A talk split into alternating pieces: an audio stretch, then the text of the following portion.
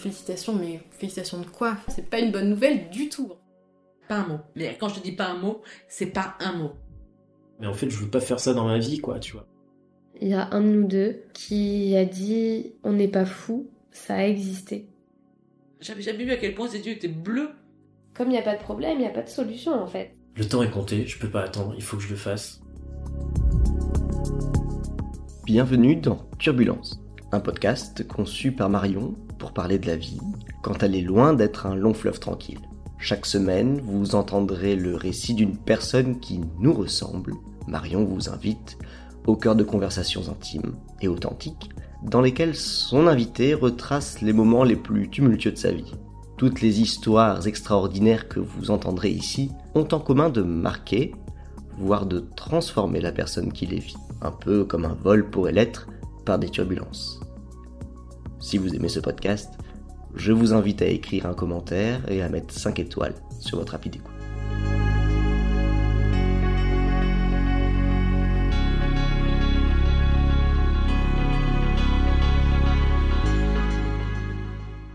Saison 2, épisode 4. Jour meilleur.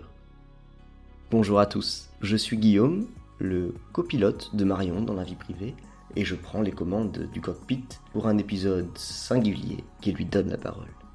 Certains vols sont éprouvants parce qu'ils nous éloignent trop longtemps de ce qu'on aime. Pour Marion, le vol s'est tant éternisé qu'elle désespérait qu'il y ait un jour un atterrissage.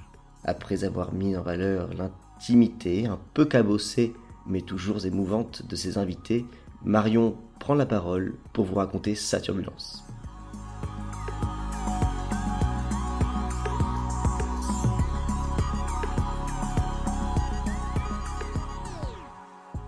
Bonjour Marion.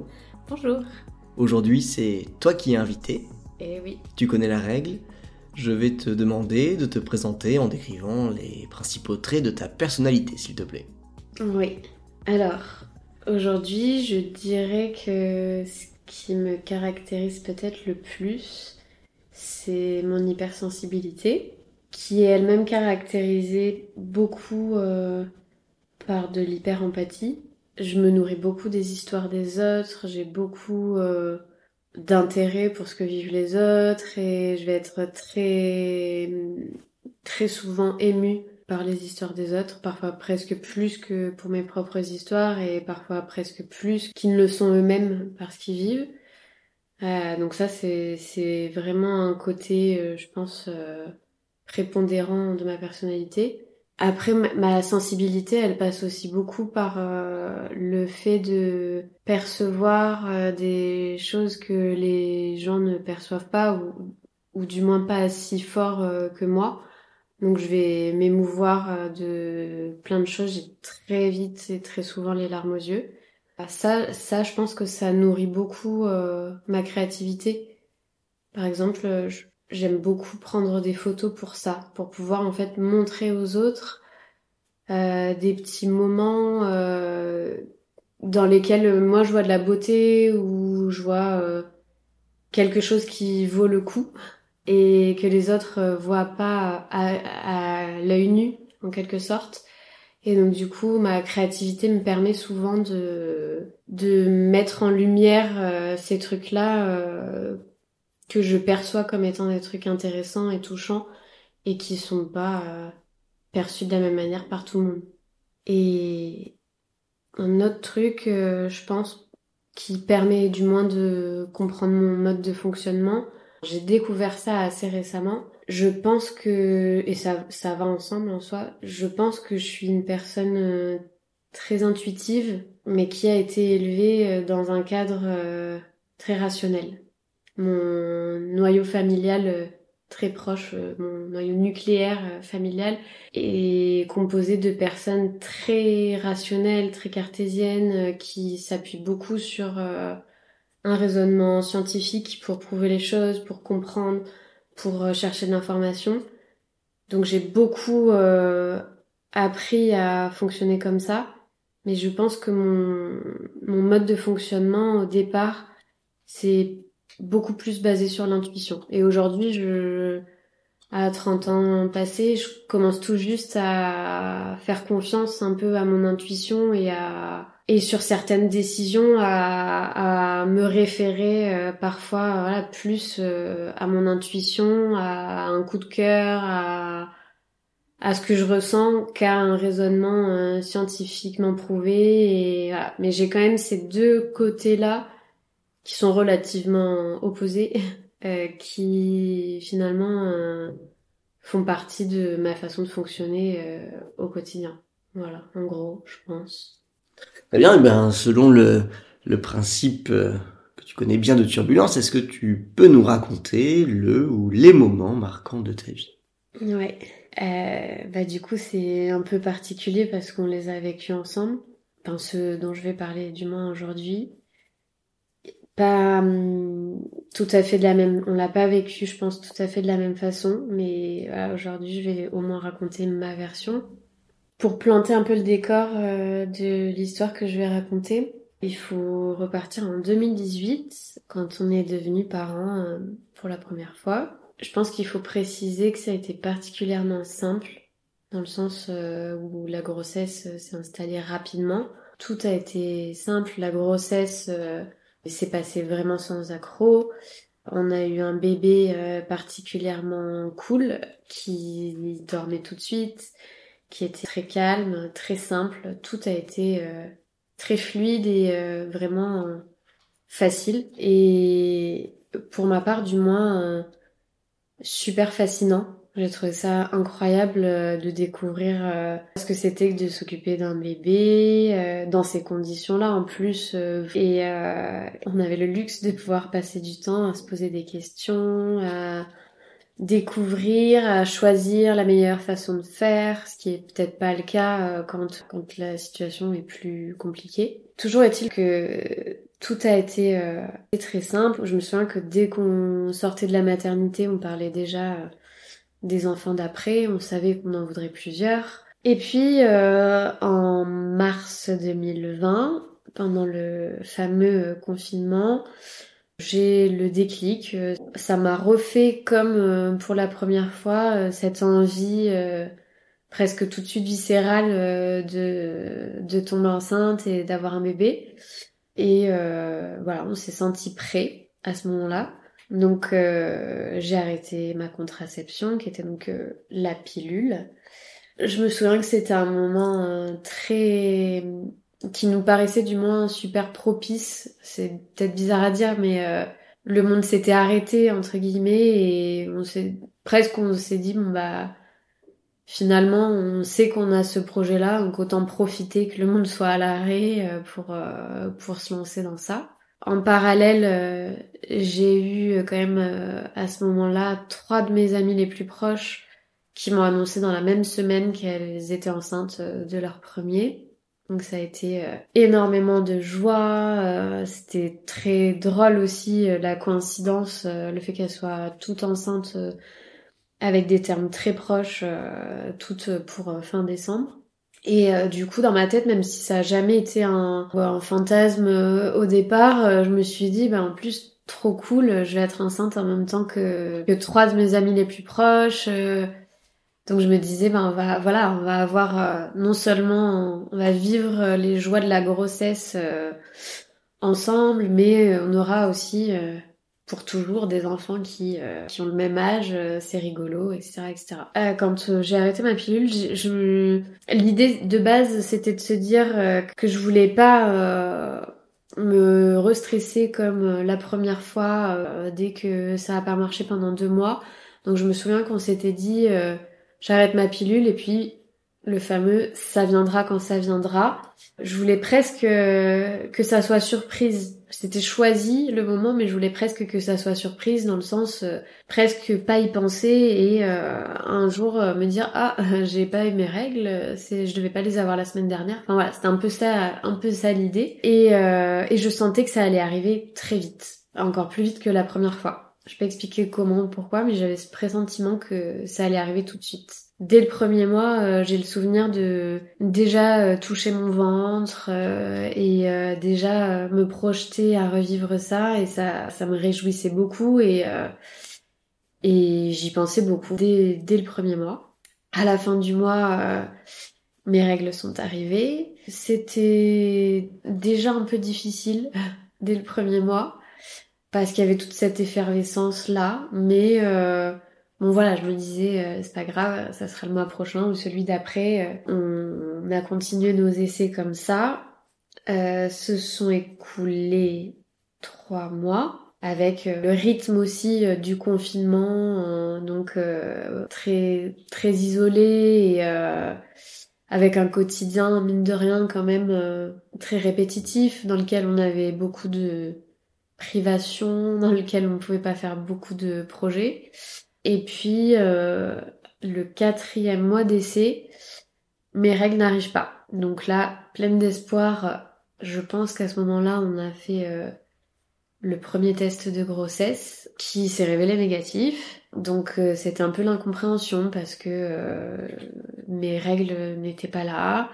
Après ce test négatif, euh, j'ai attendu une ou deux semaines encore avant que mes règles finissent par arriver. Donc c'était un peu les montagnes russes d'un point de vue émotion parce que j'avais le temps de reprendre espoir que finalement peut-être que j'avais fait le test trop tôt et que euh, j'étais bien enceinte. Et finalement, donc non, mes règles arrivent et euh, je commence aussi à avoir beaucoup d'acné. Enfin, ce qui, du moins pour moi, me paraissait être beaucoup. Et donc du coup, assez vite, euh, ça m'a inquiété et je suis donc allée voir ma gynéco pour en parler avec elle.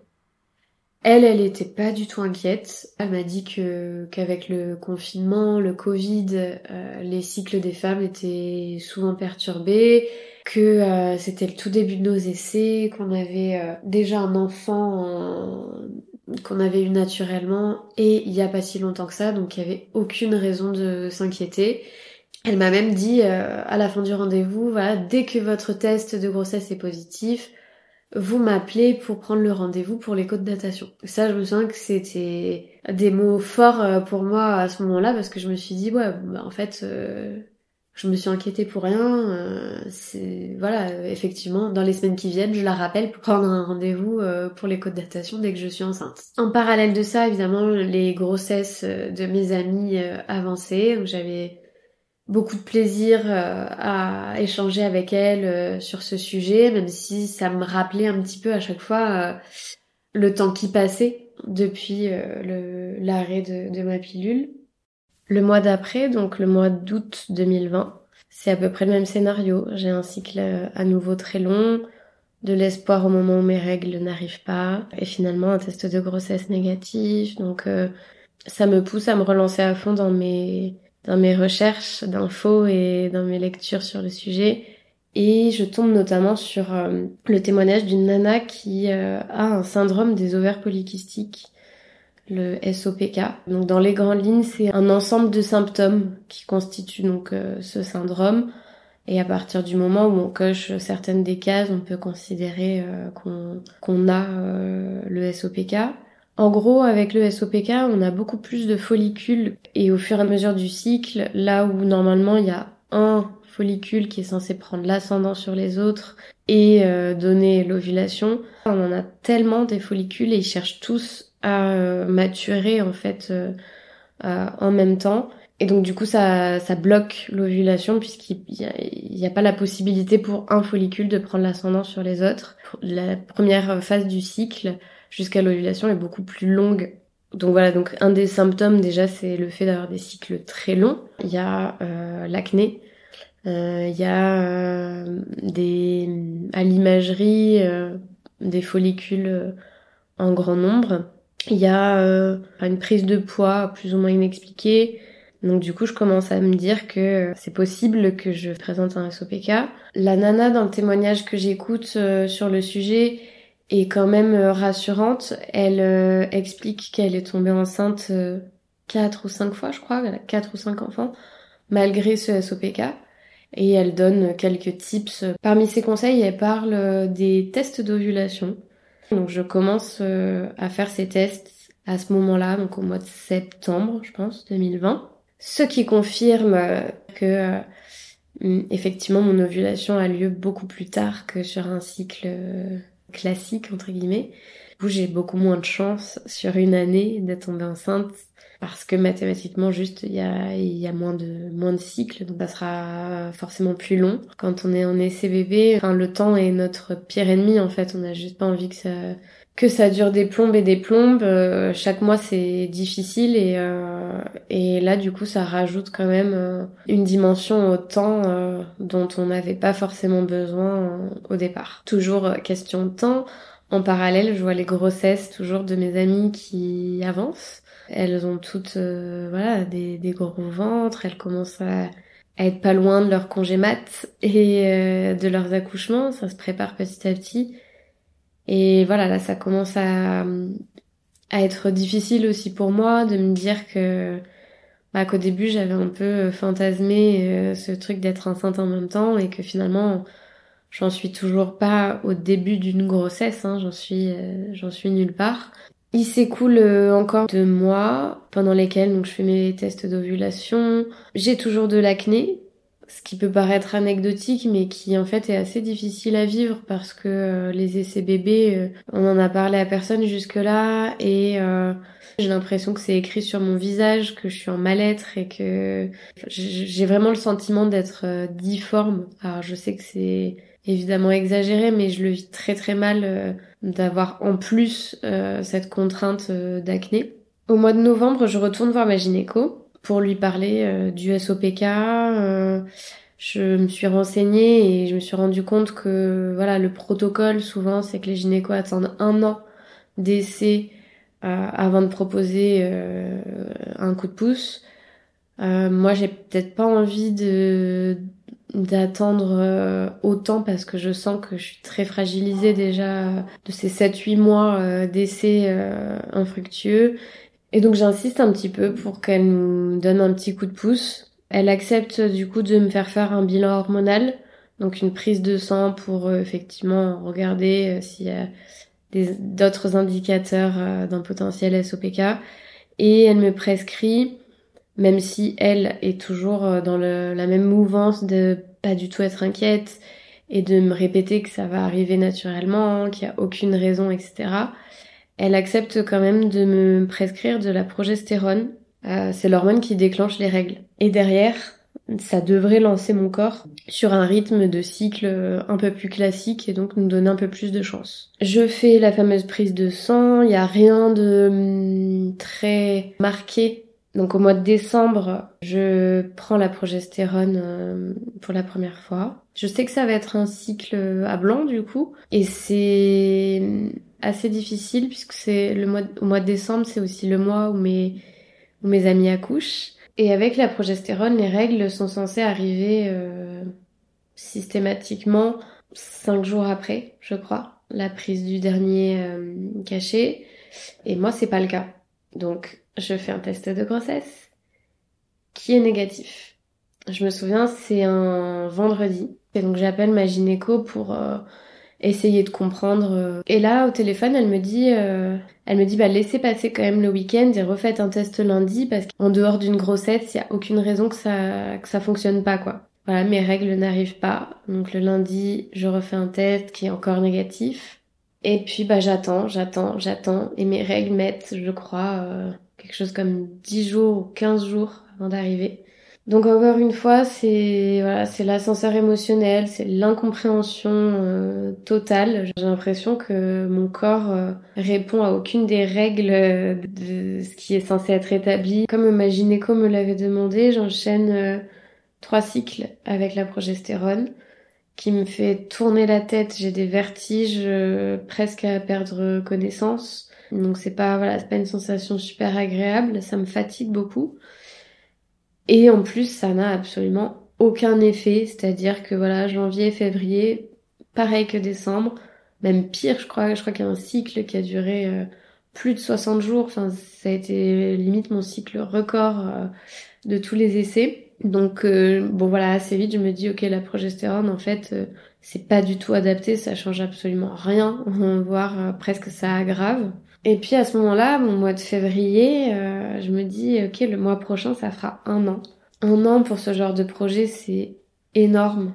Et dans ma tête, encore une fois, il y avait un gap. Passer un an à essayer de faire un bébé, pour moi, on commençait à rentrer dans la catégorie vraiment des gens qui ont un problème.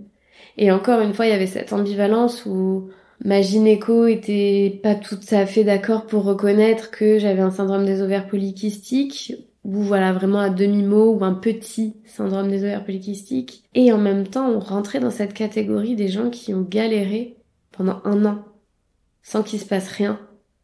Donc ça, c'était une ambivalence très très très très difficile pour moi. Et on avait convenu avec ma gynéco que j'y retournerais du coup euh, bah, au mois de mars, euh, après avoir fait les trois mois sous progestérone, si euh, il n'y avait pas eu de grossesse. Donc je retourne la voir. À ce moment-là, elle accepte de me prescrire du clomide, la fameuse stimulation ovarienne euh, dont j'avais euh, entendu parler dans mes recherches. C'est un comprimé, le clomide, à prendre pendant cinq jours au début du cycle qui déclenche l'ovulation à J14, enfin du moins qui voilà qui raccourcit le temps d'ovulation puisque ça va booster les ovaires euh, à travailler plus vite. Et je crois que c'est à ce rendez-vous qu'elle me glisse euh, une phrase un peu plus spirituelle.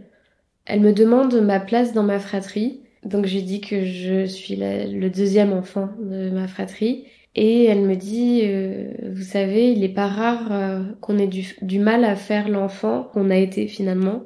Ça reste dans un coin de ma tête et du coup ça me pousse à ce moment-là à faire euh, mon arbre généalogique. Et je sais pas vraiment ce que j'y cherche, mais j'avais entendu aussi des, des histoires de sages-femmes qui recommandaient pendant la grossesse de faire un peu le point sur les différentes histoires de maternité dans les générations au-dessus, pour essayer de comprendre certaines choses qui auraient pu euh, se transmettre. Donc j'avance sur ça. J'arrive assez vite à remonter, euh, je crois que quelque chose comme sept générations au-dessus, euh, un peu partout. Et en même temps, c'est frustrant parce que je connais rien de leurs histoires. Je, je vois juste des dates, des noms des dates.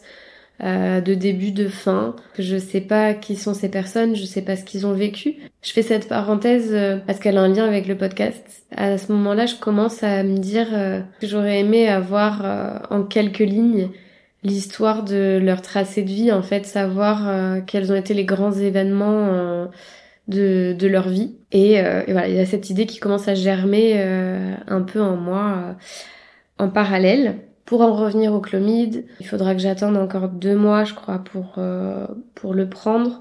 Parce qu'en avril, j'avais hum, prévu une opération. Et donc, au mois de juin, fin juin, je pense, 2021, euh, je prends le clomide. Ça correspond à une période euh, très heureuse puisque c'était le moment de mes 30 ans. On a plusieurs week-ends euh, très cool euh, prévus avec mes amis, donc on passe euh, des super bons moments. J'ai aucun aucun effet secondaire du clomide, donc parfait. Et quand on prend une stimulation ovarienne, le process, c'est qu'on a une échographie un peu avant J14 pour vérifier justement que l'ovulation se met bien en place et euh, qu'il n'y a pas d'hyperstimulation. Le risque, c'est d'avoir euh, cinq ou six ovules euh, voilà, pendant, pendant notre cycle et, euh, et d'avoir du coup une fine une grossesse multiple qui peut voilà être être dangereuse. Donc je fais ce contrôle avec ma gynéco qui me dit c'est parfait, vous avez deux follicules qui sont en train de, de maturer, qui seront prêts autour de J14 pour l'ovulation. Donc tenez-vous prête, effectivement, ça va se passer.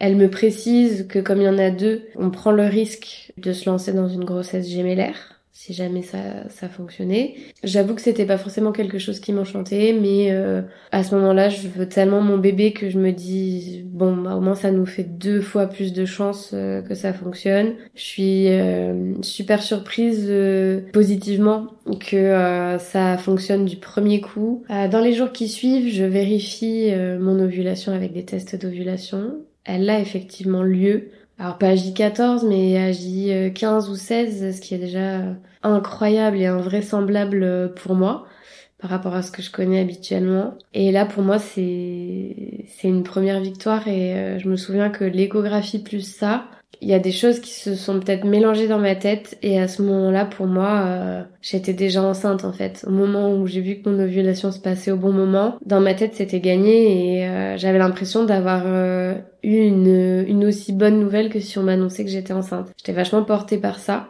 14 jours plus tard, le test de grossesse. Avant de le faire, je suis hyper sûre de moi. C'est la première fois que je suis aussi sûre que c'est positif. J'ai l'impression que j'ai même pas besoin de le faire en fait et que je le sais déjà. On fait ce donc ce fameux test. Je me souviens qu'avant même que le résultat apparaisse, euh, j'ai le sourire jusqu'aux oreilles parce que je sais que ça va être un bon moment et que ça va être un bon résultat. Et effectivement, une petite barre toute fine apparaît. Et là, on est complètement chamboulé, on est on n'ose à peine y croire, on, on, la met sous la lumière, on la prend en photo, on, on contraste la photo pour être sûr que qu'on rêve pas. Et en même temps, voilà, petit disclaimer, euh, quand on a passé euh, plusieurs mois à loucher sur des tests de grossesse et d'ovulation, voilà, on sait qu'un test de grossesse négatif, euh, il n'y a pas de place au doute. Hein, pour le coup, c'est c'est vraiment blanc de chez blanc, c'est le néant. Et, et là, il y a une barre. Il n'y a pas de doute, on l'invente pas. Elle est là. Elle est très fine, toute petite, mais elle est là. Et là, on est euh, sur notre petit nuage à se dire, mais oh, ça y est, quoi, ça y est. Et puis complètement aussi euh, émerveillé par l'effet du chlomide, à se dire, mais en fait, euh, ok, il suffit, il suffisait de ça, en fait, suffisait de ce petit coup de pouce pour qu'on y arrive. Ça y est, un an, désespoir, les montagnes russes, toutes ces recherches, il suffisait qu'on prenne ce tout petit dosage de stimulation ovarienne pour que ça fonctionne. Enfin, c'est incroyable. Donc on est vraiment voilà sur notre euh, petit nuage. Je me souviens que qu'une réflexion qu'on se fait aussi ce soir-là, c'est de se dire pour notre première, quand on nous félicitait pour la grossesse, on comprenait pas trop le sens de ces félicitations. Mais là cette fois, elles prennent tout leur sens. Ça va être tellement émouvant quand les gens vont nous féliciter, on va on va se dire qu'on le mérite en fait. Et donc voilà, en, une euh, microseconde, on bascule enfin du côté des gens heureux euh, qui euh, bah, qui vont être parents une nouvelle fois dans notre cas. On décide quand même de pas l'annoncer tout de suite. Dès le lendemain, je vais au laboratoire pour faire une prise de sang qui confirme donc cette cette grossesse. J'appelle tout de suite la gynéco et on prend euh, rendez-vous ensemble pour l'écho de datation, donc euh, trois semaines après. Et au moment où on prend ce rendez-vous, bah, je me rends compte que la date tombe euh, la veille de l'anniversaire de, de ma mère. Donc on se dit bah super, enfin ça sera le bon moment pour lui annoncer le jour de son anniversaire. Voilà, moi je vois déjà le moment. Quelques jours avant l'écho de datation, on part en week-end au Verdon dans ma famille. Alors ça, c'est toujours notre notre petit secret à ce moment-là. Euh, on profite euh, des rares moments où on est euh, seuls tous les deux pour euh, voilà partager un petit regard complice et et toujours émerveillé par cette cette nouvelle. Et puis on en rigole aussi parce que encore une fois, les dernières nouvelles de la gynéco, c'était qu'il y avait deux follicules qui se préparaient. Donc on se dit, imagine euh, si ce sont des jumeaux. Moi j'ai l'impression que mon ventre euh, est déjà en train de gonfler à ce moment-là. Et le samedi soir, ma mère euh, part boire un verre après le repas, pendant que nous on reste à la maison. Et en allant aux toilettes, je me rends compte que je saigne. Donc là, en une seconde, ça bascule complètement dans ma tête. Je suis très inquiète. Je vais prendre une douche. Et je saigne, je saigne, je saigne. En sortant de la douche, euh, je m'allonge et je j'arrête pas de pleurer. Je suis très très inquiète. Toi, tu l'es un peu moins. Tu essaies de me rassurer en me disant ça peut arriver de saigner en début de grossesse, c'est pas grave, etc. On se demande, voilà, il est 22h30, on est au Verdon-sur-Mer, donc clairement loin de tout. Et moi là, j'aurais aimé qu'il y ait quelqu'un tout de suite avec euh, un appareil d'échographie pour euh, regarder ce qu'il en est et me donner un verdict tout de suite. Évidemment, je, je sais que ça sera pas le cas. On réfléchit à faire nos valises et à partir euh, à Bordeaux dans la nuit pour aller aux urgences et, et avoir une réponse euh, à nos questions. En même temps, ma mère est pas au courant. Euh, notre aîné euh, vient de s'endormir. Voilà, je, je sais plus quoi penser à ce moment-là. Et on, on décide d'attendre que ma mère euh, rentre pour euh, pour lui expliquer la situation. Et on se dit que de toute façon, c'est ça serait pas raisonnable de prendre la route de nuit, enfin que ça changerait pas grand-chose. Et, et moi, je suis dans un état d'esprit où je me dis en fait, s'il y a une chance que ça tienne, il faut que je reste allongée, il faut que je me calme, faut pas que je, voilà, faut pas que je sois hystérique, euh, ou faut pas que je me tape deux heures de voiture. Donc, euh, j'essaie de rester allongée au maximum. Ma mère rentre, donc on va lui annoncer la double nouvelle, euh, c'est-à-dire qu'on lui annonce ce qui était une bonne nouvelle en lui annonçant la mauvaise nouvelle. Elle est pas très inquiète non plus. Il me semble qu'à ce moment-là, elle essaie de me rassurer, de me dire, euh, bah voilà, pareil que toi, que c'est possible de saigner au début d'une grossesse, que ça veut pas forcément dire que c'est fini, qu'il faut y croire, etc. La nuit est évidemment horrible, je sais même pas comment on a réussi à dormir. Moi, le seul espoir qui me reste à ce moment-là, face à l'abondance de mes saignements, c'est qu'effectivement, qu'il y ait eu deux œufs qui se sont implantés et qu'il n'y en ait qu'un seul qui soit en train de se décrocher. Je vois des témoignages qui vont dans ce sens et je me dis en plus, euh, ben voilà, des jumeaux, c'était pas forcément notre rêve, donc euh, si voilà, si c'est ça à la limite, ça veut dire qu'il nous reste un bébé et la vie aurait bien fait les choses entre guillemets. Donc voilà, je, je me raccroche à ça et j'essaie de pas être euh, trop angoissée autant que possible, de rester au maximum allongée pour euh, donner des chances à ce petit œuf euh, de, de s'accrocher. Mais je saigne vraiment en continu et des quantités qui me paraissent euh, quand même assez inquiétantes. Le lendemain, l'ambiance est assez particulière, on parle pas beaucoup. Il y a notre aîné en plus qui fait un peu des allusions bizarres à, à ça, qui joue avec des petits personnages et qui dit, qui dit ah, les deux bébés, ils sont où les deux bébés euh. Donc voilà, c'est c'est difficile.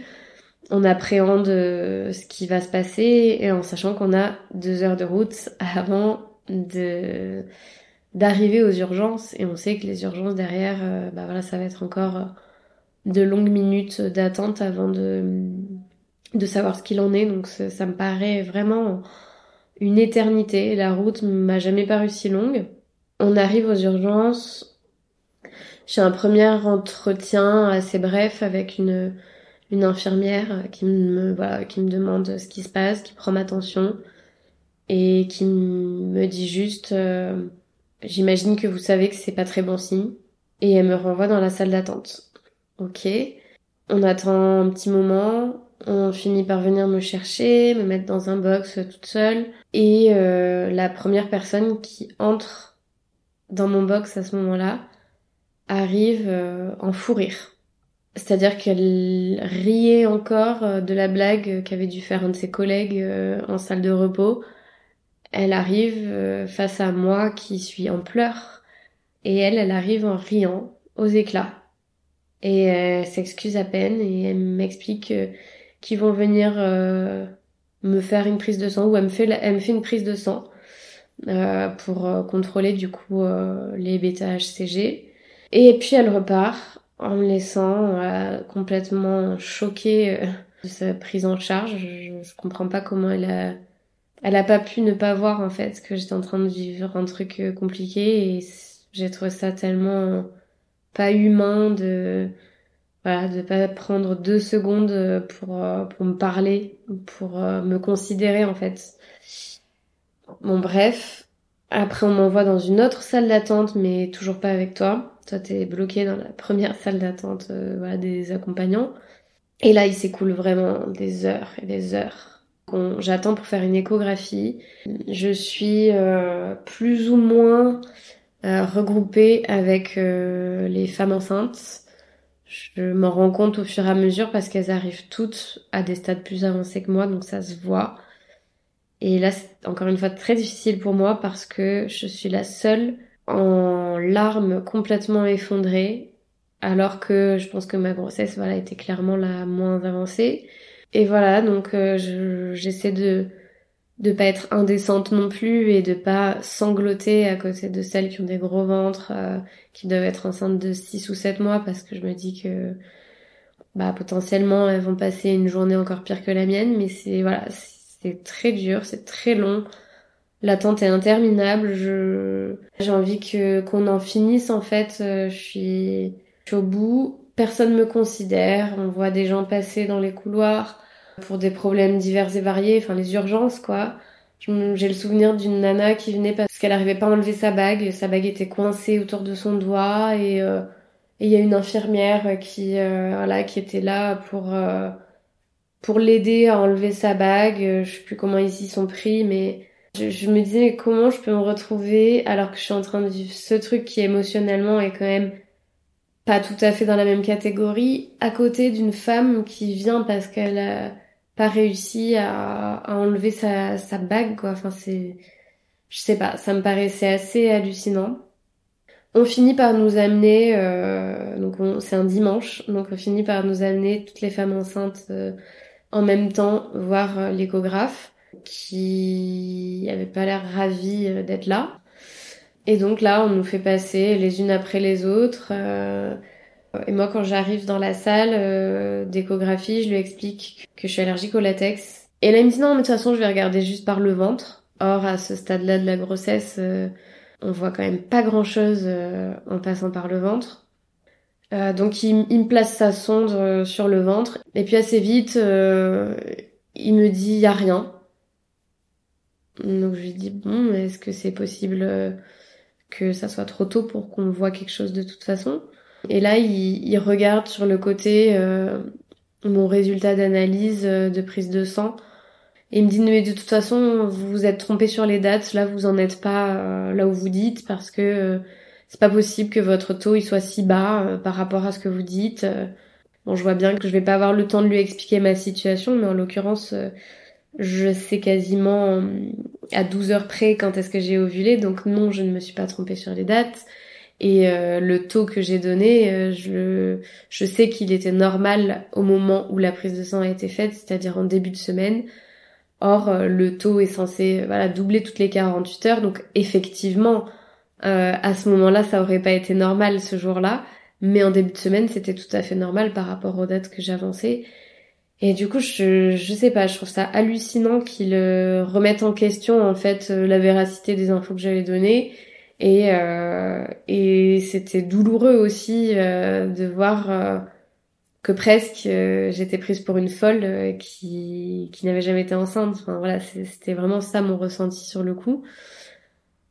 Donc je j'essaie de lui poser des questions, mais voilà, il est très expéditif et en gros il me dit bah de toute façon là maintenant vous verrez avec les résultats de la prise de sang d'aujourd'hui, mais là moi pour moi il y a rien. il a il a rien verbalisé d'aussi clair, mais presque vous êtes pas enceinte. Ok, je ressors dans la salle d'attente, euh, bah, bah, pas bien, hein, forcément, et toujours seule. Euh, donc je t'envoie des messages pour t'expliquer un peu la situation, etc. Et là, très vite dans ma tête, je me dis en fait, euh, j'espère que le résultat de la prise de sang va être euh, négatif parce que si c'est positif, bah, on va rester dans une espèce de doute où on va devoir attendre encore une semaine ou deux pour voir s'il y a un sac ou pas. Et voilà, j'ai pas envie. En fait, j'ai pas là, j'ai pas envie que ça dure des plombes. J'espère le verdict sera sans appel en fait quelque part pour qu'on puisse avancer. Je suis déjà en train de faire des recherches et en train de me de me dire que qu'il va falloir que je retombe enceinte très vite. À ce moment-là, là, il reste, il me reste encore quelques heures avant d'avoir euh, le résultat de la prise de sang.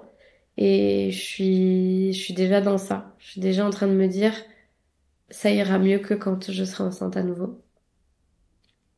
Et je, voilà, je me renseigne sur est-ce que, après une fausse couche, on peut recommencer les essais tout de suite ou est-ce qu'il faut laisser passer du temps? Je suis obsédée par ça. On attend du coup encore un, peu, à cas de 3 heures. Et puis on finit, euh, voilà, un médecin finit par m'appeler pour me dire que qu'effectivement c'est une fausse couche, que mon taux est redescendu euh, à zéro, que j'ai plus de HCG euh, dans le, dans le sang. Euh, il m'explique que la fausse couche, euh, elle a commencé a priori avant les saignements et que bah voilà moi j'avais fait qu'une prise de sang euh, au début et qu'en fait si ça se trouve le taux avait déjà commencé à chuter. Du coup voilà il confirme euh, la fausse couche. Il me sort euh, je crois une, une banalité du genre euh, la nature est bien faite, euh, c'est que c'était pas voué à fonctionner. Et il m'explique que ça aura aucune incidence sur euh, le fait de pouvoir tomber enceinte dès le mois prochain. Il me dit au revoir. Je te rejoins dans la salle d'attente. Et voilà, on repart euh, avec cette nouvelle. Je me souviens qu'en rentrant, il y a un de nous deux, je sais plus lequel, qui a dit on n'est pas fou, ça a existé. Parce qu'en fait, ce qui venait de se passer, ça nous mettait dans une position où on avait presque l'impression d'avoir inventé cette grossesse. Puisque notre entourage n'en avait pas eu connaissance, puisque euh, l'échographe avait plus ou moins remis en question ce que je disais, et que à ce moment-là, c'est-à-dire même pas 24 heures après le début des saignements, mon taux, qui était la seule preuve qu'on avait eu finalement depuis le début de cette grossesse, il était à zéro. Ça nous laissait vraiment seuls face à, à ce bonheur qui avait existé voilà pour une durée très très limitée et on, on redescendait bah encore plus bas que que que là où on avait été euh, avant le début de cette grossesse.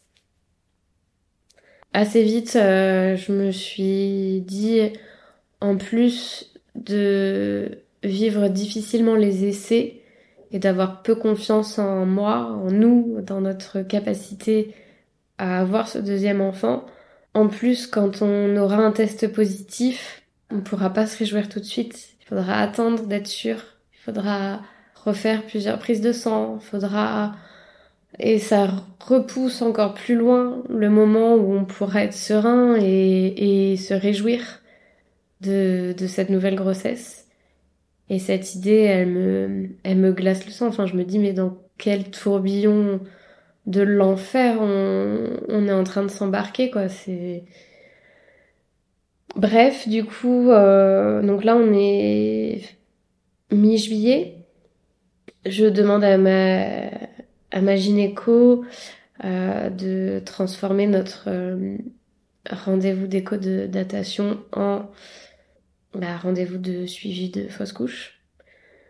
Euh, donc là, pareil, au niveau des dates, c'est assez difficile pour moi quand euh, le soir de l'anniversaire de ma mère, on va dîner chez elle. euh, voilà, j'ai une boule au ventre de me dire, bah, en fait, on aurait dû lui annoncer une bonne nouvelle ce soir et finalement, on n'a plus cette bonne nouvelle euh, à annoncer. Ma gynéco recommande d'attendre un mois avant de recommencer le traitement chlomide. J'ai quand même l'espoir, euh, le mois qui suit la fausse couche, euh, que ça fonctionne naturellement. Bon, c'est pas le cas. Et le mois d'après, je me dis, bon, allez, au moins, la bonne nouvelle, c'est que le chlomide, ça fonctionne bien. Donc, on, on repart et on essaie d'être euh, serein et positif face à ça. Et j'ouvre une autre parenthèse, mais quelques jours après euh, la fausse couche, 15 jours après, on décide de retourner en week-end au Verdon.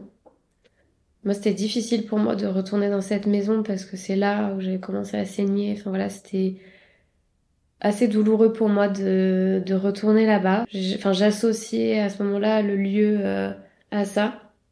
Et euh, on décide que c'est l'été, que la vie doit continuer et que qu'on peut pas s'arrêter sur ça. Donc on, on retourne au Verdon. Et en fait, euh, donc on est vraiment 15 jours après euh, la fausse couche. Et là, cette fois-ci, ma mère reçoit un coup de fil pour euh, lui annoncer qu'elle doit rentrer en urgence à Bordeaux pour euh, venir dire au revoir à son papa. Et là, il y a un parallèle énorme qui se fait dans ma tête où je, je me dis, mais c'est pas possible. euh, 15 jours plus tôt, euh, j'ai dû rentrer à Bordeaux pour renoncer à la génération d'après. Et là, cette fois-ci, c'est elle qui doit rentrer à Bordeaux pour dire au revoir à la génération d'avant. Il y avait un, parallèle assez fou. Et dans ma tête, ces deux événements sont reliés, euh, pas seulement parce qu'ils se sont enchaînés, mais parce que pour moi, il y a un vrai parallèle entre euh, la vie, la mort, le début, la fin. Et ça a été en tout cas euh, un été très très difficile.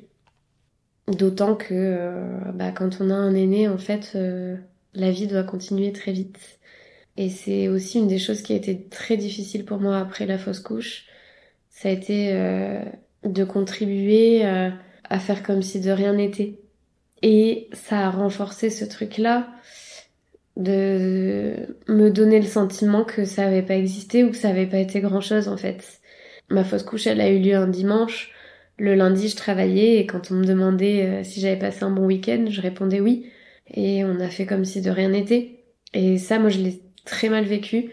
Et j'ai très vite senti qu'en fait, euh, j'allais avoir besoin d'en parler. Donc je l'ai fait euh, notamment avec euh, mon papa. Je crois qu'il l'a entendu. Et autour de moi, j'ai commencé à, à en parler. En fait, on est un peu sorti du secret à ce moment-là, c'est-à-dire que j'avais besoin de faire exister ce truc-là. Et c'est aussi une des réflexions qui m'a poussé à avancer sur le podcast. À ce moment-là, en fait, je me suis dit, si moi j'ai envie de parler de ce truc euh, dur et peut-être un peu tabou que je viens d'expérimenter, peut-être que bah, qu'il y a plein de gens qui ont envie de prendre la parole sur plein de sujets euh, qu'on n'aborde pas trop, un peu par politesse ou euh, pour pas mettre les gens mal à l'aise ou parce que justement les gens savent pas comment réagir face à ce genre de sujet. Et je me suis dit, bah en fait, est-ce que finalement c'est pas ça que j'ai envie de mettre en lumière dans mon podcast? L'été 2021 s'achève. Je suis allée voir à ce moment-là une réflexologue euh, plantaire. Et ça a été une assez bonne expérience. Euh, au-delà du massage, elle m'a donné quelques conseils, dont un, elle m'a expliqué que ma tristesse, il allait falloir que que je la que je l'affronte entre guillemets, que j'y fasse face dans un premier temps, mais que dans un deuxième temps, il faudrait que j'accepte de la laisser euh, et que j'avance. Et elle m'a dit souvent en fait euh, on peut se conforter dans cette euh, tristesse et c'est enfin il faut pas le faire quoi, faut faut vraiment se faire violence pour euh, la laisser derrière nous. Et elle m'a dit vous pouvez pour pour pour le faire, vous pouvez la laisser physiquement quelque part.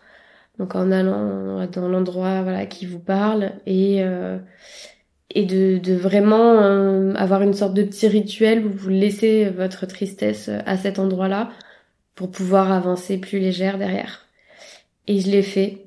Je sentais que j'avais besoin de m'en débarrasser en fait.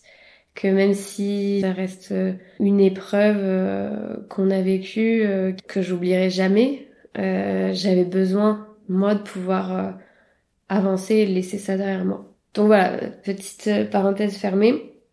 Je suis également allée euh, voir une psychologue avec qui ça a pas du tout matché, qui, qui comprenait pas en fait, je pense, euh, ce que j'avais vécu. Je me suis rendu compte à ce moment-là que euh, bah, que les personnes qui étaient pas sensibilisées à ce sujet-là pouvaient peut-être difficilement comprendre tout ce que ça impliquait et j'ai senti qu'avec elle, voilà, ça serait pas le cas, donc j'ai pas, j'ai pas donné suite. J'ai fait mon deuxième cycle euh, sous chlomide, du coup, au mois de septembre 2021. À l'écho, euh, J12, euh, toujours assez bon résultat, un follicule assez gros pour espérer avoir une ovulation dans les jours qui viennent. L'ovulation s'est confirmée, mais mes règles sont arrivées à la fin du mois. Au mois d'octobre, c'est le moment aussi où j'ai commencé à enregistrer euh, les premiers épisodes de Turbulence. Voilà, je me suis lancée. C'est le moment où j'ai demandé aussi à mon entourage, aux quelques personnes que vous avez entendues euh, dans la saison 1, euh, si elles étaient d'accord pour témoigner. Elles ont toutes répondu oui. Donc ça m'a vraiment reboosté de me lancer à fond dans ce, dans ce projet. Ça me permettait de me détacher aussi un peu de ce que j'étais en train de vivre et aussi, j'avais besoin de concrétiser quelque chose. J'avais l'impression d'être en boucle depuis euh, un an presque et demi dans ces essais bébés et de toujours avoir un résultat négatif qui mène à rien à la fin du mois. Et du coup, là, me lancer dans un projet comme euh, celui du podcast, ça me permettait aussi de, de concrétiser quelque chose et de voir quelque chose avancer au fur et à mesure des mois et c'était très important euh, à ce moment-là pour moi. Au mois de novembre, euh, j'entame du coup mon, mon quatrième cycle sous chlomide et il se passe un truc encore une fois d'un point de vue euh, calendaire qui est pas tout à fait neutre. ma gynéco partait à la retraite au mois de décembre 2021. Au moment où elle me l'avait annoncé, elle m'avait dit mais voilà, d'ici là, vous serez enceinte et en gros, je vous, ai, je vous aurais remise euh, entre les mains euh, de votre obstétricien euh, de la clinique, donc voilà, pas de souci. Et finalement, on était au mois de novembre et elle partait le mois d'après et, et j'étais toujours pas enceinte, quoi. Donc assez difficile.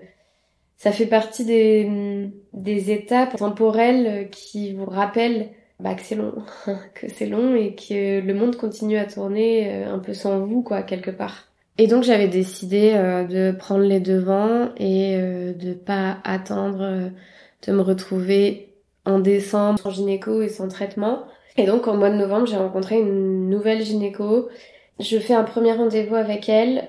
15 jours après, je revois ma gynéco donc pour la fameuse échographie du milieu du, du cycle. Ça se prépare bien, elle est voilà, elle est sereine et elle me dit elle me dit de toute façon, moi, si ça tenait qu'à moi, euh, je vous aurais même pas mise euh, sous chlomide parce qu'il y a même pas de, il n'y a pas de raison euh, que ça se passe pas naturellement d'après tout ce que vous me décrivez. Et voilà, donc elle est encourageante, même si voilà, c'est toujours un discours dont on est un peu lassé hein, quand ça fait un peu plus d'un an et demi d'essai sans, sans avoir réussi à obtenir une grossesse viable. À la fin du mois, je sens je sais pas trop comment l'expliquer, mais je, ressens que j'ai de bonnes raisons de penser que je suis enceinte. Et du coup, comme j'ai pas envie de faire le test de grossesse sans toi, mais que euh, l'idée ne me quitte pas, je décide de faire cette technique complètement discutable qui est de faire un test d'ovulation. Le test d'ovulation, il est pas du tout censé être positif à un autre moment qu'à celui de l'ovulation. Euh, sauf si on est enceinte si on est enceinte, a priori, le test d'ovulation euh, resterait positif euh, voilà, les... au début de la grossesse du moins. Je fais un test d'ovulation et là, positif. Donc là, je commence à, m'emballer et, vraiment là, pour moi, il euh, n'y a pas de doute, je suis enceinte. Le soir, je vais enregistrer l'épisode de Chloé de la saison 1 qui est un épisode euh, où on parle beaucoup de la vie, de la mort. Chloé, elle a un côté très euh, positif et, euh, et très enveloppant aussi qui aide à penser que la vie sera toujours plus forte que la mort. Voilà, il y a vraiment cette idée-là pendant tout son épisode qui me traverse. Et puis, bah, moi, c'est d'autant plus émouvant que je me dis qu'il y a un début de vie, que voilà, quand je vais rentrer, je vais te retrouver et qu'on va faire le test ensemble et que je vais apprendre la bonne nouvelle euh, du début d'une vie. Et quand je rentre, donc effectivement, tout excitée, je fais le test et là, rien n'apparaît. Je te regarde et je te dis mais attends, attends. Je suis sûre, je suis sûre et même si il est négatif, je suis sûre que je suis enceinte. Et là, toi, tu me dis quand même, euh, bof, non, il y a rien. Et je te dis attends, attends, regarde bien, attends. Et au bout d'un moment, apparaît une barre, mais microscopique, toute fine. Mais effectivement, en la regardant à la lumière, elle y est. Elle y est cette barre. Et donc là, voilà, c'est reparti. Donc encore une fois, on se dit, euh, waouh, le chlomide, c'est quand même, euh, c'est quand même assez balèze, hein, parce que là, du coup, ça fait euh, en quatre cycles, c'est la deuxième grossesse, c'est quand même, voilà, c'est, c'est costaud. On se réjouit pas tout de suite cette fois quand même. On est beaucoup plus sur la réserve on va se coucher euh, presque comme si ça avait pas eu lieu, on n'en parle pas. On s'endort, on se dit bah voilà, il faut déjà faire la prise de sang et puis il faudra faire plusieurs prises de sang avant d'être sûr, donc on s'emballe pas, euh, on verra. Je vais faire la prise de sang le lendemain et je crois qu'entre temps je vais chez la gynéco. J'avais un rendez-vous. Donc j'explique à la gynéco, je lui montre même la photo du test en lui disant voilà j'ai fait un test hier, euh, il a l'air d'être positif, etc. Et elle euh, réagit presque comme si elle n'entendait pas ce que je venais de lui dire. Et elle finit même le rendez-vous en me disant, alors voilà, si euh, la grossesse est, euh, est avérée, Euh, vous prenez rendez-vous pour l'écho de datation à telle date. Euh, si vos règles finissent par arriver, vous reprenez le chlomide. Donc voilà, elle me donne vraiment les deux issues comme étant euh, bah, probables euh, à voilà 50-50 quoi. Donc c'est un peu c'est un peu perturbant pour moi parce que bah j'ai quand même eu un test urinaire positif la veille donc euh, je comprends pas trop mais bon voilà. Elle me donne l'ordonnance pour euh, faire les prises de sang. Donc j'en ai fait une le matin même qui s'avère donc être positive. Euh, le résultat arrive, il est encore plus haut que les deux premières fois, donc euh, encore une fois ça ça veut rien dire mais ça me rassure. Euh, et puis bah voilà, 48 heures plus tard, je retourne au labo, mon taux a bien doublé. 48 heures après, j'y retourne une troisième fois. Bon, à ce moment-là, quand même, euh, quand on reçoit le résultat et que qu'on voit que le taux a encore plus que doublé, on se dit bon, on va peut-être pas, euh, voilà, on va peut-être pas faire des prises de sang pendant trois mois non plus. On se dit voilà, maintenant on peut considérer que c'est bon. euh. et je sais pas ce qui se passe euh, le 48 heures après. Je me dis allez, ça coûte rien, on va pas s'en priver. Ça fait un an et demi qu'on attend ça. Allons-y, euh, puis voilà, on sera rassuré. Et donc je vais faire cette prise de sang et les résultats sont un peu plus longs que d'habitude. Donc c'est un vendredi et j'ai les résultats qu'en début d'après-midi. J'ouvre le, le résultat et là mon taux a pas doublé. Il a stagné, voire il a, un tout petit peu diminué. Et là je je comprends pas. Je réouvre euh, la prise de sang précédente. J'ai l'impression que j'y vois pas clair. J'ai ces chiffres devant les yeux. Je me dis c'est pas possible. Il y a un truc qui va pas. Je t'envoie un message tout de suite pour te dire euh, le taux a baissé. Tu me réponds bon, mais c'est peut-être pas inquiétant. En soi, euh, le taux était assez haut. J'étais à plus de 1000, donc euh, euh, voilà, tu me dis en soi, bah t'es quand même enceinte. je commence à regarder sur internet, mais malheureusement, je me dis, je suis quand même assez renseignée pour savoir que c'est très mauvais signe. J'appelle ma cousine ce jour-là, Justine, qui a été vraiment super parce qu'en fait, elle, elle a eu vraiment l'attitude dont j'avais besoin. Elle a pas essayé de me rassurer en me disant t'inquiète, c'est peut-être pas grave. Elle m'a dit écoute, euh, effectivement, ça pue. Il y a des rares cas où ça se passe et finalement la grossesse évolue bien. Mais elle me dit je vais pas te mentir, c'est c'est vraiment pas bon signe. Et j'avais besoin en fait de quelqu'un qui soit euh, rationnel comme ça parce que à ce moment-là, j'ai l'impression d'être dans un cauchemar quoi. Je me dis euh, c'est pas possible euh, que ça recommence. euh. J'appelle le labo, la laborantine me rappelle euh, me rappelle un peu après et me dit effectivement c'est non, c'est pas bon signe. Ma gynéco ne travaille pas le vendredi après-midi, donc du coup je me retrouve euh, pas à devoir euh, appréhender le week-end en ayant cette nouvelle bah, qui m'aura été euh, annoncée par personne finalement, euh, qui sera juste apparue sur mon écran avec des, une suite de chiffres euh, qui correspondaient pas à, à ce à quoi je m'attendais. Et là je passe un week-end euh, épouvantable. Je suis complètement anéantie pendant tout le week-end. C'est je suis au plus mal. Je commence déjà euh, à me dire, euh, mais les fêtes de fin d'année, ça va être l'enfer.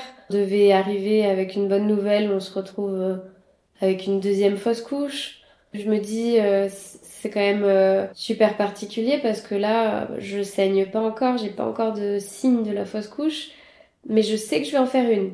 Donc je suis enceinte, mais je sais que je vais faire une fausse couche. C'est hyper ambivalent comme comme truc et je me dis bah en gros je suis en train de porter un truc qui qui est mort.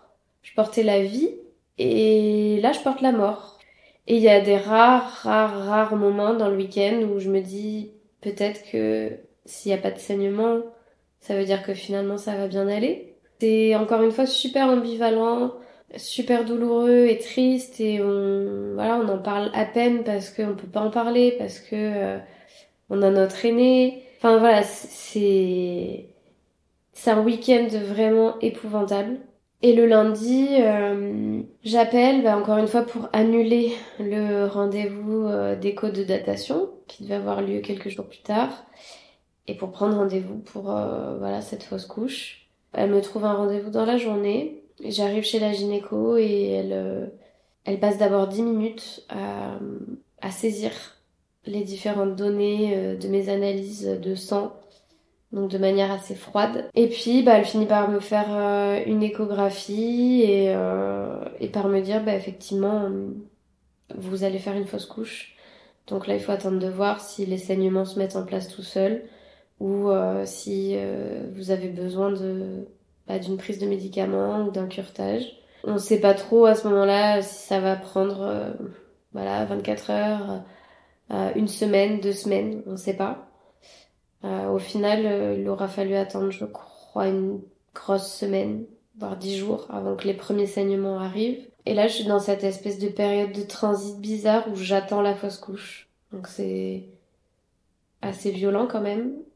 J'attends que ça arrive, presque j'espère qu'elle arrive pour pouvoir avancer encore une fois et pouvoir euh, espérer retomber enceinte ensuite. Et encore une fois, je suis rien. Je suis ni une femme enceinte, ni une femme en train de faire une fausse couche. Je suis entre les deux. Il y a une chanson qui m'a beaucoup parlé euh, au moment de, notamment de la première fausse couche, qui est une chanson de Brigitte Bardot qui s'appelle Un jour comme un autre. C'est une chanson euh, qui parle de rupture amoureuse au départ. Et en fait, en l'écoutant dans ce contexte-là, je me suis dit, mais ça décrit parfaitement aussi ce que je ressens euh, là tout de suite avec mon ventre vide et cette grossesse qui s'est arrêtée. Dans ses paroles, elle, euh, elle dit euh, c'est un jour comme un autre, mais toi tu t'en vas. De nous deux, il ne reste que moi.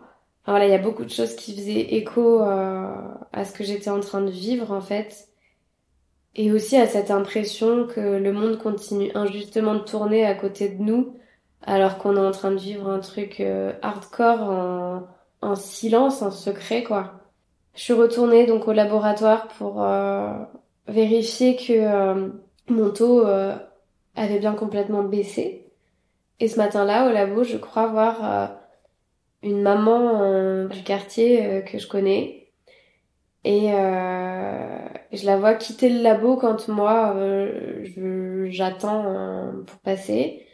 Et, et au moment où j'explique à l'infirmière que non, c'est pas une bonne nouvelle et que non, je viens pas euh, voilà pour euh, découvrir que je suis enceinte, mais pour vérifier que ma fausse couche se met bien en place.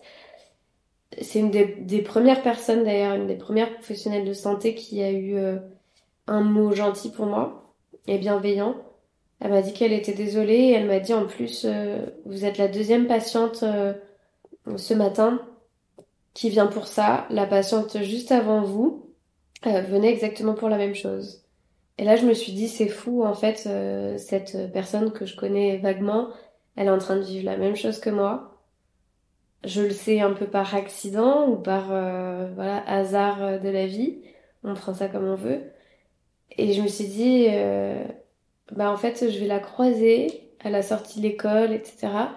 Je peux pas aller la voir et lui dire, je sais que tu vis ça. Bah, ça serait vraiment très très incongru et maladroit, mais mais je sais qu'elle vit la même chose et on vit chacune ça à moins de 100 mètres, euh, parce qu'on vit dans le même quartier, à moins de 100 mètres d'écart, euh, sans pouvoir s'en parler et en se sentant très seule. Et le soir à l'école, euh, en allant chercher notre aîné, je l'ai vue. Et là, ça a confirmé le moindre doute que je pouvais avoir encore sur le fait que c'était bien elle que j'avais croisée au labo. J'ai vu à, son visage, j'ai reconnu en fait euh, mon, chagrin à, à son visage. Et je me suis dit, je peux pas en fait ne pas lui en parler. Alors je pouvais pas le faire euh, devant la sortie de l'école avec euh, tous les autres parents autour, les enfants, etc. Mais j'ai décidé de lui envoyer un message. Et voilà, c'était c'était risqué parce que ça pouvait très bien ne pas être elle. Elle aurait très bien pu ne pas avoir envie d'en parler. Mais voilà, j'ai pris le risque, je lui ai envoyé un message et en fait, à partir de là, euh, on est resté en contact. euh, Enfin, ça, ça nous a vraiment liés en fait, euh, d'avoir vécu ça au même moment. Euh, ça nous a fait, je pense, du bien de pouvoir en parler euh, ensemble, pouvoir se dire les choses aussi crûment qu'on les vivait, pouvoir avoir de la compassion de quelqu'un qui comprenait ce qu'on était en train de vivre et qui savait que c'était bah, plus difficile qu'il n'y paraît. Et on a commencé donc du coup à, à échanger vraiment quotidiennement euh, sur euh, sur tout ça, sur nos ressentis. On s'est vraiment serré les coudes. Ça a créé un- une sorte de sentiment de sororité euh, à ce moment-là qui a été très fort et qui m'a beaucoup porté euh, pendant les les mois qui ont suivi. Donc à ce moment-là, euh, mon taux était bien redescendu à zéro et euh, le résultat des cours, c'est qu'il me restait deux cycles sous chlomide. Donc là, mathématiquement, je me disais, ok, il y a une chance qu'il y ait une grossesse. On fait pas d'analyse plus poussée que ça sur euh, la fausse couche parce que c'est à partir de 3. En gros, à deux fausses couches, on considère que ce sont des accidents, que c'est pas de chance, mais qu'il y a rien, euh, voilà, qu'il y a pas de, de cause à chercher du moins sur, euh, sur le fait de faire des fausses couches. On creuse pas plus que ça et on rattaque tout de suite euh, dès que cette fois-ci dès que la fausse couche euh, se déclenche vraiment, donc fin novembre, on, ratta- on considère que c'est le début d'un nouveau cycle et on rattaque parce que derrière une fausse couche, on est censé être plus fertile. Donc moi, ça me va bien parce que je suis vachement dans cette urgence-là, toujours, hein, de me dire, euh, ah, il faut que je sois enceinte le plus vite possible pour, euh, pour euh, me soigner, entre guillemets, de ce qui s'est passé et pour euh, avancer. Après cette euh, deuxième fausse couche, je décide qu'il faut vraiment que j'aille que j'aille consulter un psy. Et je choisis plutôt une psychiatre cette fois. On commence du coup euh, tranquillement les séances. Ça matche pas énormément, mais je me dis que là, voilà, faut pas que je lâche. euh, je suis tellement fragilisée euh, émotionnellement à ce moment-là que je me dis faut que je me garde ce temps-là euh, dans mon emploi du temps pour euh, bah pour gérer pour faire face en fait euh, à tout ça parce que sinon je supporterai pas le moindre petit coup dur en plus et je vais finir par sombrer euh, complètement. Enfin, j'en suis à un stade où c'est vraiment très très très compliqué là. C'est donc je commence ce suivi avec elle. En parallèle, mes deux cycles de chlomide, mes deux derniers cycles de chlomide ne donnent rien. Donc là, euh, on arrive à un moment euh, pas évident où il va falloir prendre des décisions sur la suite. Donc on a, a un rendez-vous avec ma gynéco pour, euh, bah, pour voir euh, ce qu'on envisage. Donc là, on est en février 2022. On prend rendez-vous avec elle pour voir ce qu'on envisage par la suite. Euh, moi, je suis déterminée à pas laisser tomber, évidemment. Donc je me dis que va falloir passer à l'étape supérieure que je connais, je suis renseignée. L'étape supérieure sont les injections. Ça me réjouit évidemment pas, mais voilà, je me dis il va falloir, euh, il va falloir euh, y aller quoi. Et euh, la gynéco, elle, elle est pas de cet avis. Elle nous refait faire une batterie d'examens à chacun. On constate que il y a rien qui, voilà, il y a rien qui cloche ni chez l'un ni chez l'autre. Et en gros, elle nous dit, bah, du coup, il y a aucune raison que ça fonctionne pas. Euh, vous aviez même pas besoin du chlomide déjà au départ. Euh, donc maintenant, moi, je vous propose de laisser faire les choses et euh, ça va venir naturellement. Il y a aucune raison. Sauf que là, donc, on est ouais en, février, ça va faire deux ans. Enfin, voilà, pour moi, le constat est vraiment euh, chaotique et et j'ai du mal à entendre qu'elle nous dise Ah, les choses vont se faire naturellement, faut vous faire confiance parce que, enfin, c'est comme il n'y a pas de problème, il n'y a pas de solution en fait. C'est ça qui se passe dans ma tête. Et en même temps, bah c'est difficile. Moi, j'ai pas envie de pousser non plus euh, pour euh, partir sur des injections. Euh, les injections, c'est une étape quand même beaucoup plus costaud euh, de, de stimulation ovarienne. Ce sont des injections qui se font dans le ventre à heure fixe, tous les jours jusqu'à la moitié du cycle. C'est beaucoup plus d'échographie, c'est un suivi voilà qui est vraiment quand même beaucoup plus lourd que ce qu'on a connu jusque-là. Et euh, bah forcément ça fait pas rêver quoi, on n'a pas envie d'en arriver là. Euh, donc du coup voilà, on est dans ce truc où bah c'est un peu en réflexion en fait. Et le compromis qu'on trouve c'est de se dire on se laisse peut-être six mois de plus, euh, six mois là sans traitement, on voit ce qui se passe et s'il n'y a pas de grossesse euh, en septembre, On voit pour attaquer euh, l'étape d'après. Et ma gynéco vraiment insiste en disant mais non mais vous allez voir, euh, ça va le faire, ça va fonctionner tout seul. Je l'ai pas précisé mais à ce moment-là, je n'ai plus du tout d'acné. Voilà, depuis le premier cycle sous chlomide, donc aussi celui où je suis tombée enceinte, plus du tout d'acné. Mon premier cycle après euh, chlomide, donc le mois de février, euh, premier cycle naturel euh, d'une durée de 30 jours. Donc voilà, quasiment comme si j'étais euh, sous traitement. Et le bilan euh, sanguin que me fait refaire ma gynéco ne montre aucune anomalie et même plus la mini inversion qu'il y avait euh, il y a deux ans auparavant. Donc le tableau clinique a complètement changé euh, quand même, même s'il n'était pas lourd euh, dans l'autre sens non plus, mais voilà, déjà on, a des, choses qui ont changé, c'est incompréhensible quoi. Et là moi pour m'aider, parce que je vois que bon ben, voilà les séances avec euh, ma psy, ça me, me permet pas nécessairement d'avancer comme je voudrais. Je ressens encore une fois qu'elle euh, qu'elle comprend pas la, la problématique.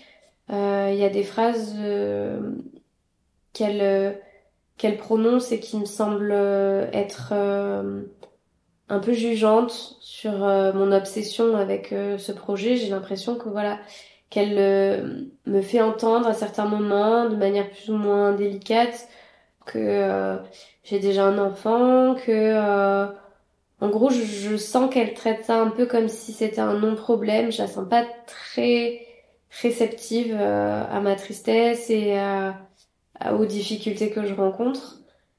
Jusqu'au jour où elle va même aller jusqu'à me demander de répondre à la question suivante. Finalement, qu'est-ce que ça ferait si vous n'avez jamais ce deuxième enfant? Je pense que c'est la réflexion de trop. C'est très très très douloureux pour moi euh, quand elle euh, me pose cette question parce que à aucun moment j'ai projeté que ça marcherait jamais. Et ça me donne le sentiment qu'en fait, euh, elle trouve que j'en fais trop par rapport à ça. Enfin voilà, je, me sens jugée et je, sens qu'on n'avance pas du moins euh, dans la bonne direction. Et, euh, et du coup, je vais décider de mettre un terme à ce, à ce suivi qui me convient pas. Et je me lance avec les recommandations euh, d'Élise, que vous avez entendues dans la saison 1, à aller voir une hypnothérapeute. L'idée, c'est de me dire, ok, je sais que ça arrivera d'une façon ou d'une autre.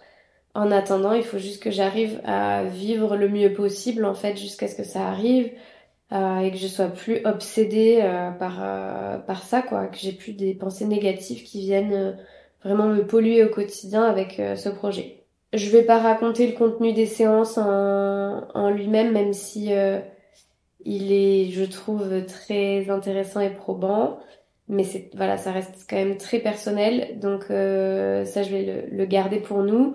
Mais ceci étant, dès la première séance, j'ai l'impression qu'elle a réussi à fermer cette porte dans ma tête qui amenait tout le temps du courant d'air, euh, voilà, sur, euh, sur ce sujet-là. Et j'ai l'impression même que dès que je commence un peu par réflexe à essayer de me réfugier dans des pensées euh, négatives liées à la grossesse, de jalousie, de tristesse, etc.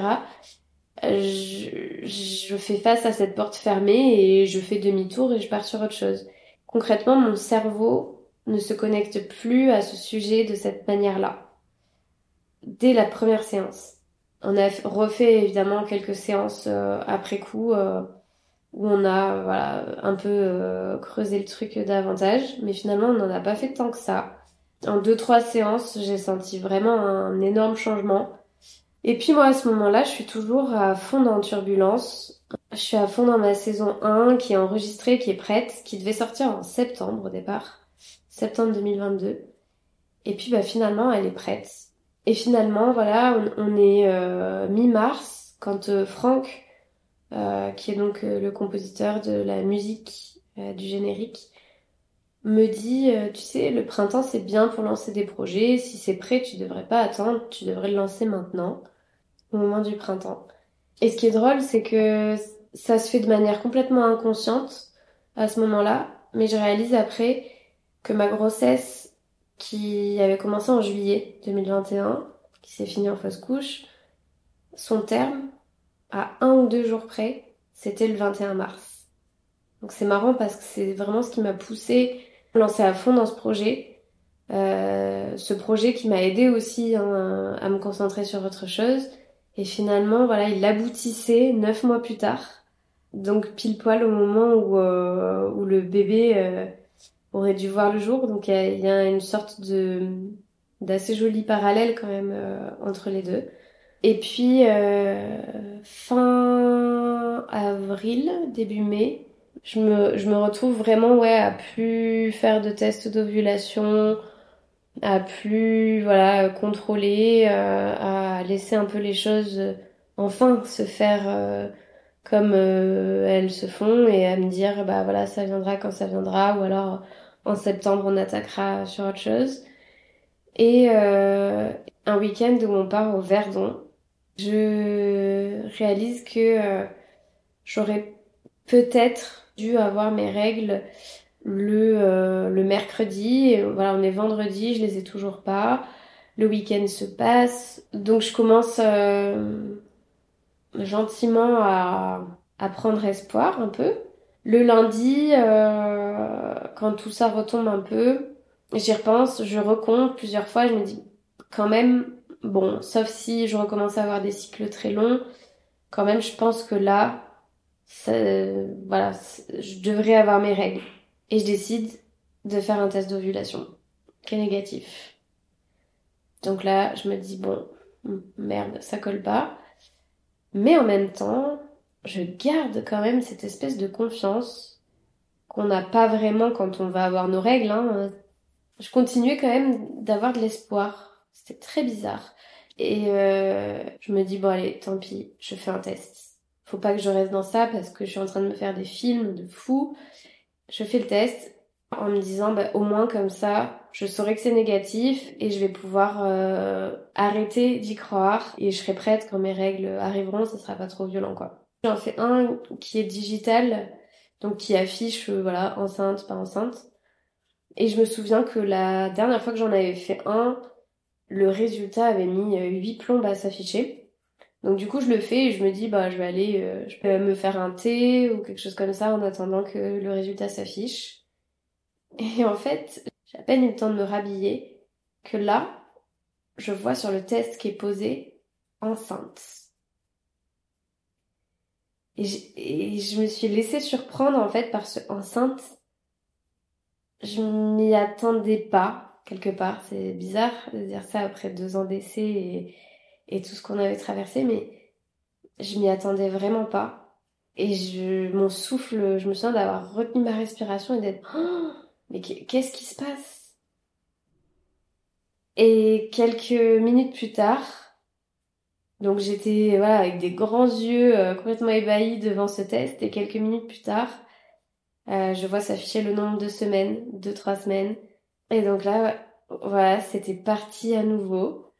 J'étais très positive. Je pense que j'étais euh, voilà portée par les hormones, très positive tout de suite sur sur le fait que cette grossesse allait bien se passer. J'avais quand même beaucoup d'appréhension, mais à ce moment-là, j'étais quand même assez positive. Et donc voilà, donc le lendemain matin, euh, je suis allée faire euh, la fameuse prise de sang, la première. On a essayé de pas de pas trop trop s'emballer euh, dès le début, encore une fois. 48 heures après, deuxième prise de sang, ça a vraiment plus que doublé. 48 heures après, encore, encore et encore. On a fait, voilà, quatre ou cinq prises de sang, je sais plus. À chaque fois, ça, ça doublait bien. Et donc euh, là, on commençait, voilà, à, à se dire qu'on avait dépassé, en fait, les étapes euh, des fois précédentes. Moi, l'étape qui était clé quand même dans ma tête, c'était l'écho de datation. Donc j'ai tout de suite pris rendez-vous avec euh, avec ma gynéco pour qu'on fasse euh, cette écho de datation. Et là, c'était quand même, euh, j'en rêvais euh, toutes les nuits, toutes les nuits, en enfin tous les soirs en me couchant. Je pensais, j'étais focus sur ce moment-là. Le jour de l'écho de datation, euh, bah, la, la, la nuit qui a précédé, j'ai quasiment pas dormi. Le jour J, elle nous avait donc pris un, nous avait donné un rendez-vous vraiment tout début de sa journée. J'étais euh, en angoisse euh, absolue. Et euh, elle a bien vu euh, que j'étais dans cet état-là, donc elle nous a pas fait attendre euh, qu'elle est arrivée. On a directement fait cette échographie qui a confirmé qu'il y avait bien un, embryon, bien placé, et on a vu son cœur battre. Ça a été quand même très très difficile les, premiers jours, les premières semaines de cette grossesse. J'ai été très très très angoissée bah, qu'il se passe encore quelque chose de, de terrible. Je dirais que j'ai mis euh, 4 mois, ouais, un, peu plus de 4 mois, avant de vraiment réussir à renverser euh, la vapeur. C'est-à-dire qu'au début, j'avais besoin d'avoir des examens médicaux réguliers et, euh, et, donc on a fait des échographies très rapprochées tous les 15 jours, 15 jours, 3 semaines euh, jusqu'à la T1. Euh, j'avais vraiment besoin de ça moi pour qu'on me dise en fait euh, que le bébé était vivant, qu'il était toujours là, qu'il était vivant. Et j'ai mis un peu plus de 4 mois avant de renverser la vapeur et de pouvoir me dire tant que tout va bien, tout va bien. Tant qu'il n'y a pas de signe euh, que quelque chose ne va pas, c'est que ça va. Euh, le premier trimestre a été un peu compliqué avec beaucoup de nausées et de fatigue. Mais je dirais que voilà, depuis depuis que je sens le bébé bouger, et c'est un bébé qui, on a l'impression qu'il qui veut me rassurer, il bouge beaucoup, et il est très puissant, il est très fort, il est grand, et, il est, très puissant, il donne des coups euh, facilement perceptibles, on va dire. Et du coup, ça me rassure beaucoup aussi, ça, sur le fait que, que ça va, et que ça va aller. Donc voilà, donc aujourd'hui, euh, au moment où on enregistre ça, euh, tout va bien, la grossesse évolue bien. Et au moment où vous entendrez cet épisode, euh, on aura notre bébé dans les bras. Enfin, ce bébé tant attendu, on, l'aura dans les bras. Je parlais tout à l'heure de la chanson Un jour comme un autre de Brigitte Bardot. Et euh, la fin de notre parcours, il a été euh, très ponctué par la chanson Jour meilleur d'Orelsan. Je l'ai beaucoup écouté et ça faisait vraiment écho avec euh, ce qu'on vivait, l'espèce de traversée du désert, euh, les proches euh, qui peuvent pas toujours comprendre mais qui peuvent toujours écouter. Et puis aujourd'hui, elle m'émeut toujours autant parce que je me dis ça y est, on y est en fait, on y est à notre jour meilleur. Si j'essaie de dire deux trois mots de conclusion, c'est assez difficile parce que j'ai tiré beaucoup d'apprentissage mais pas pas vraiment une grande leçon je saurais pas expliquer ce qui s'est passé. D'ailleurs, ça s'appelle comme ça. Hein. Ça s'appelle euh, infertilité secondaire, parce qu'on a déjà un enfant, inexpliqué. Et ça reste, selon moi, complètement inexpliqué. Je j'aime pas euh, penser euh, comme euh, certains peuvent le dire. C'est au moment où t'as arrêté d'y penser, où t'as arrêté de te prendre la tête avec ça, que c'est venu. C'est pas vrai parce que quand on a ce genre de projet, on n'arrête jamais vraiment d'y penser et c'est hyper culpabilisant en fait euh, de sous-entendre que c'est parce qu'on y pense que ça fonctionne pas.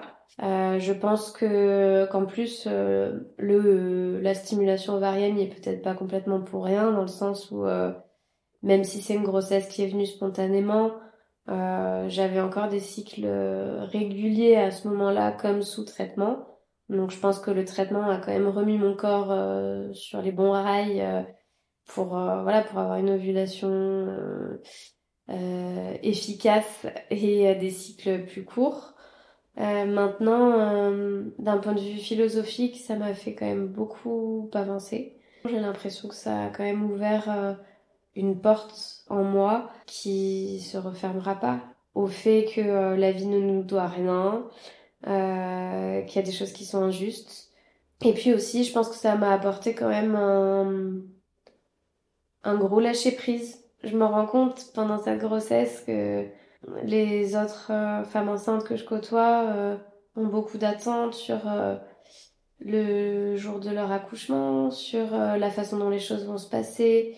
Euh, elles pouvaient avoir des attentes aussi sur le sexe. Voilà, cette fois-ci, j'ai pas voulu savoir le sexe. Je voulais que ça soit surprise parce que finalement je, je l'ai tellement voulu ce bébé que ça me paraît complètement anecdotique en fait que ça soit une fille ou un garçon Et je sais aussi que la vie me donnera ce qu'elle veut me donner.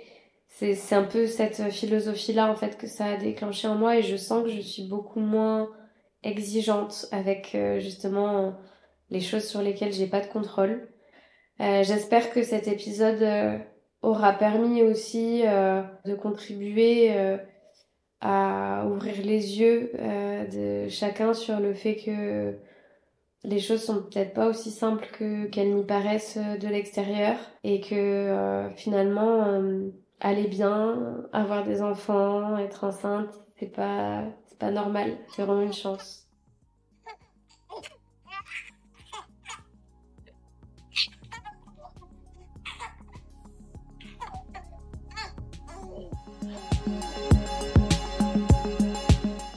Vous l'avez entendu, un cockpit isole ses occupants du reste de l'avion. Territoire de la solitude, du secret, délimitation de l'espace intime et de l'espace public, il reste finalement sujet aux mêmes turbulences que le reste de l'appareil, qui a peut-être tendance à l'oublier. Marion a évoqué avec émotion un vol long, incertain, dans lequel elle s'est finalement retrouvée à son insu passagère et dans l'attente qu'une information réconfortante lui soit enfin donnée. En vol, loin de tous nos repères réconfortants, les turbulences semblent bien vertigineuses. Et Marion, à travers son histoire et plus largement à travers son podcast, nous invite à prendre le temps de nous arrêter sur la gestion difficile de ces émotions si individuelles qui pourtant sont l'affaire de tous. Je vous invite à garder aussi en tête les petits gazouillis entendus à la fin qui nous ont libérés de ce périple et qui illustrent à la perfection, je crois, l'arrivée du jour meilleur.